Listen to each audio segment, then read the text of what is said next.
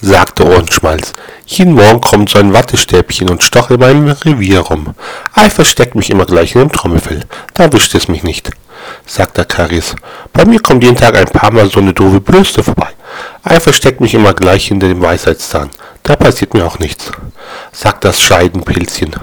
Und bei mir kommt jeden Abend so ein Glatzkopf vorbei, weiß nicht, ob er rein oder raus soll, und am Schluss kotzt er mir auch noch die Bude voll, sagt die Karies. Hey, den kenne ich auch.